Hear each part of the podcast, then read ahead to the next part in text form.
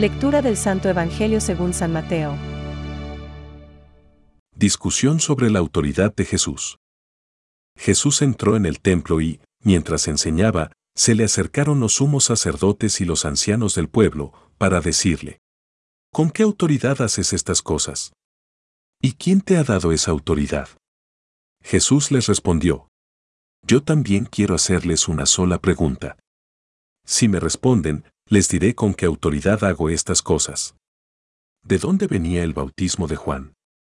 ¿Del cielo o de los hombres? Ellos se hacían este razonamiento. Si respondemos, del cielo, Él nos dirá. Entonces, ¿por qué no creyeron en Él? Y si decimos, de los hombres, debemos temer a la multitud, porque todos consideran a Juan un profeta. Por eso respondieron a Jesús. No sabemos. Él, por su parte, les respondió. Entonces yo tampoco les diré con qué autoridad hago esto. Es palabra de Dios. Te alabamos, Señor.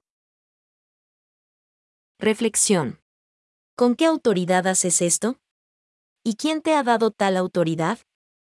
Hoy, el Evangelio nos invita a contemplar dos aspectos de la personalidad de Jesús. La astucia y la autoridad. Fijémonos, primero, en la astucia. Él conoce profundamente el corazón del hombre, conoce el interior de cada persona que se le acerca.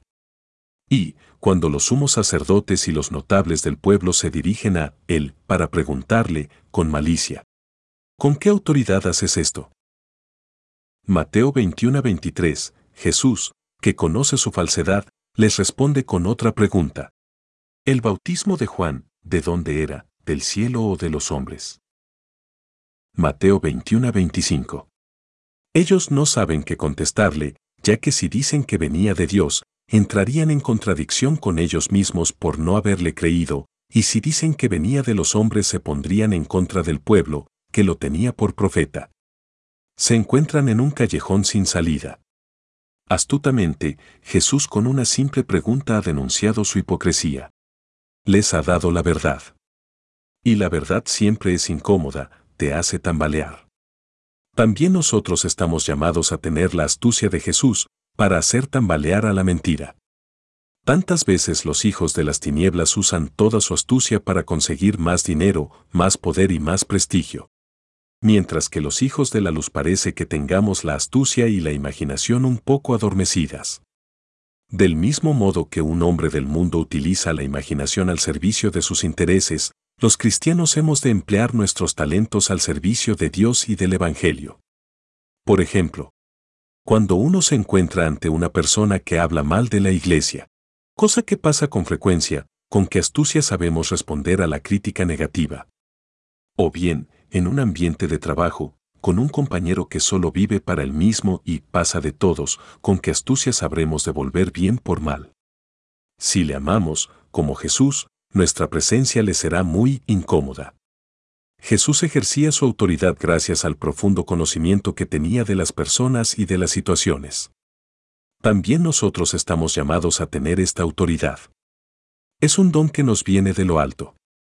Cuanto más nos ejerzamos en poner las cosas en su sitio, las pequeñas cosas de cada día, mejor sabremos orientar a las personas y las situaciones, gracias a las inspiraciones del Espíritu Santo. Pensamientos para el Evangelio de hoy. Los príncipes de los sacerdotes y escribas temían al pueblo, a la verdad. La prueba de la huida es el temor del corazón. San Agustín. Jamás condenar. Si tú tienes ganas de condenar, condénate a ti mismo. Pido al Señor la gracia de que nuestro corazón sea luminoso con la verdad, grande con la gente, misericordioso. Francisco. La misma palabra de Dios, que resonó en el Sinaí para dar a Moisés la ley escrita, es la que en él se hace oír de nuevo en el monte de las bienaventuranzas. Esa palabra no revoca la ley sino que la perfecciona aportando de modo divino su interpretación definitiva.